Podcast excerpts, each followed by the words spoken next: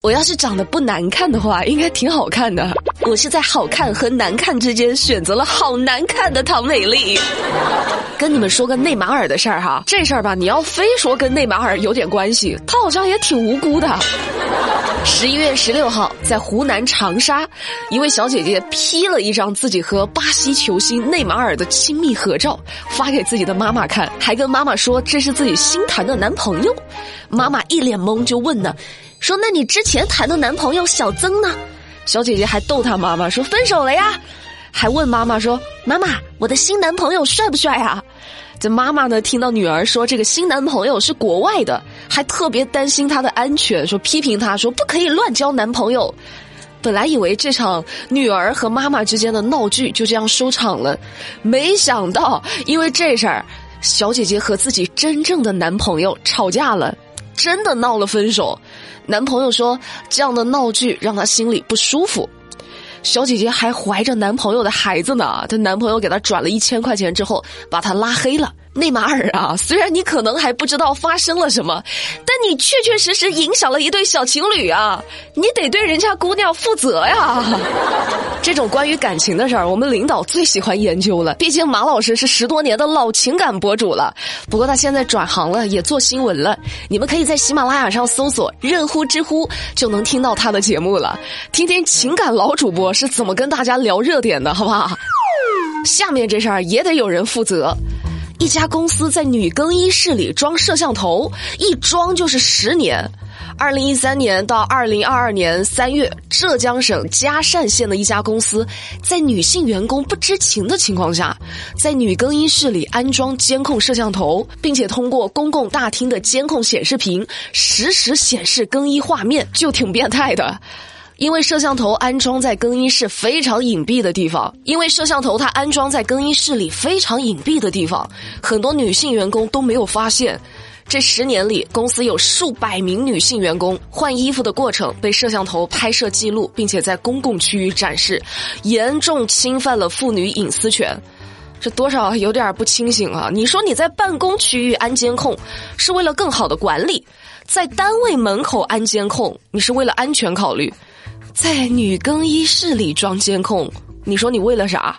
为了满足自己变态的心理吗？希望这件事儿的始作俑者一定要受到严厉的惩罚。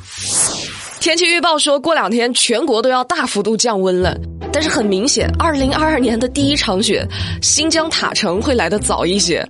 十一月二十五号，新疆的一位小伙子一觉醒来，发现自己的宿舍完全被雪给掩埋了。别说是出门了，就连窗户都被雪给封闭了。还好手机有信号，小伙子的单位呢就请来一个挖掘机，挖了几个小时才把大门给挖出来。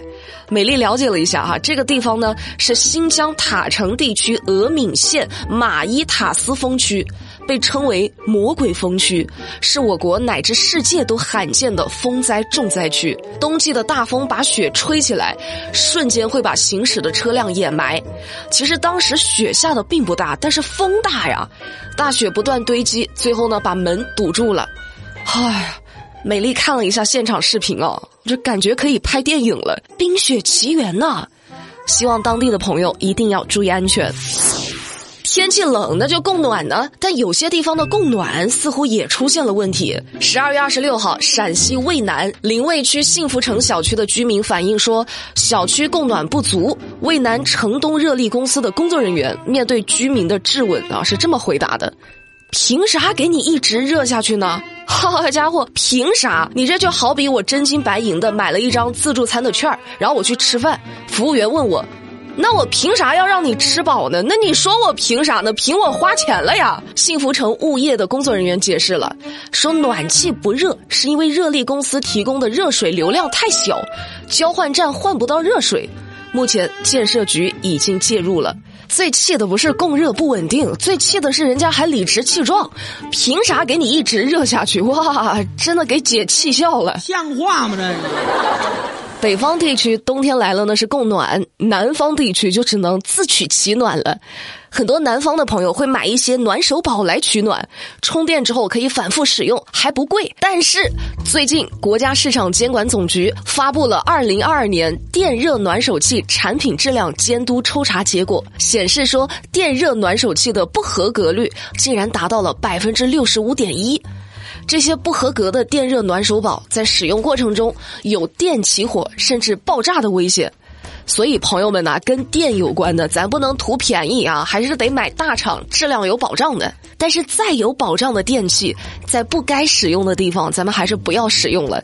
比如说最近江西南昌一所高校查学生宿舍的违规电器，一般宿舍的违规电器有什么？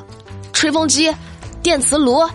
但江西南昌的这所学校里被查出来的违禁物品中，在众多吹风机、电饭锅当中，居然还有一台烤肠机。好家伙，你说要是在宿舍里，你整个吹风机吹头发可以理解啊。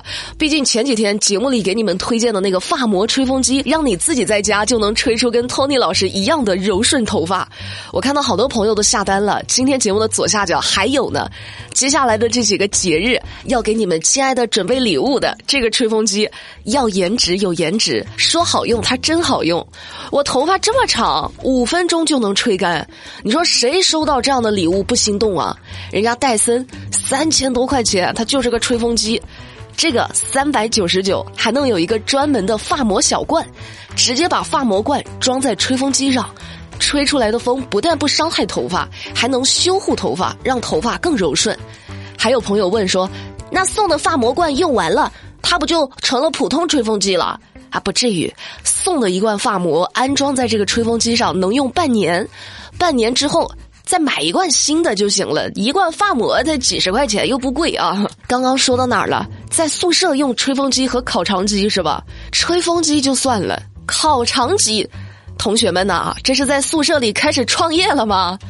我想起我大学的时候，学校的宿舍是没有洗衣机的，然后我们那一层就有一个同学，是当时的巨资，好像说是一个多月的生活费，买了个洗衣机在宿舍自己用。我们要是想去洗衣服，就给他钱，十块钱一桶，半个月不到他就回本了。然后宿管阿姨来查寝的时候，他就拿个大桌布把洗衣机盖起来，上面还要摆两盆花，说这是个桌子。但是不建议大家模仿哈，学校不让用大功率，肯定是有它的道理的，是为了大家的安全着想，对不对？大家有没有在网上刷到过一些视频，说大山深处的孩子需要帮助，捡瓶子挣学费之类的，看得让人鼻酸呢？最近就有个博主发视频说，天已经黑了。一个十五岁的小女孩，脸上挂着稚嫩单纯的微笑，每天晚上却要靠捡瓶子卖钱交学费。视频中小女孩的样子让不少网友直呼看了真心酸。不过十一月二十七号，视频中女孩的姐姐告诉大家，情况并不是这样的。是视频拍摄者给了妹妹一百块钱和一些饮料，视频的内容都是对方教的，现实里人家并没有捡垃圾挣学费这回事儿。唉，为了流量不择手段哈，莫道前路无热点，没有你就自己编。美丽想跟这些同行们说一句：要流量也要有下限呐。再说个河南小伙子的事儿，河南的一个小伙子结婚之后，感情破裂了。他干了个什么事儿呢？开车跑到娘家的小区扯横幅，还开着喇叭喊，要求退还高额彩礼。美丽了解了一下，这小伙子李某是农村人，为了娶媳妇儿，一共是花了五十一万，其中有一部分的钱还是借的。可是婚后才三十三天，妻子就回娘家，两个人开始分居了。他呢起诉离婚，妻子呢却不同意。为了早点解决这事儿，也为了追回部分彩礼，他没有其他办法，才开车跑到妻子的娘家拉起了横幅。但是小李的岳母则表示，小李的说辞并非完全属实，所有的结果要等待法院判决。美丽从评论区了解到啊。不是说彩礼就给了五十一万，是小李把烟酒啊、婚纱摄影啊、化妆啊、跟车呀，啥的都算进去了，一共是五十一万，彩礼是九万多。但不管是九万还是九十万，那如果真的涉及到骗婚了，都得等待法律的判决。婚姻呢是人生大事儿，这也能拿来行骗？像话吗？这个行了，节目的最后来说个好消息哈。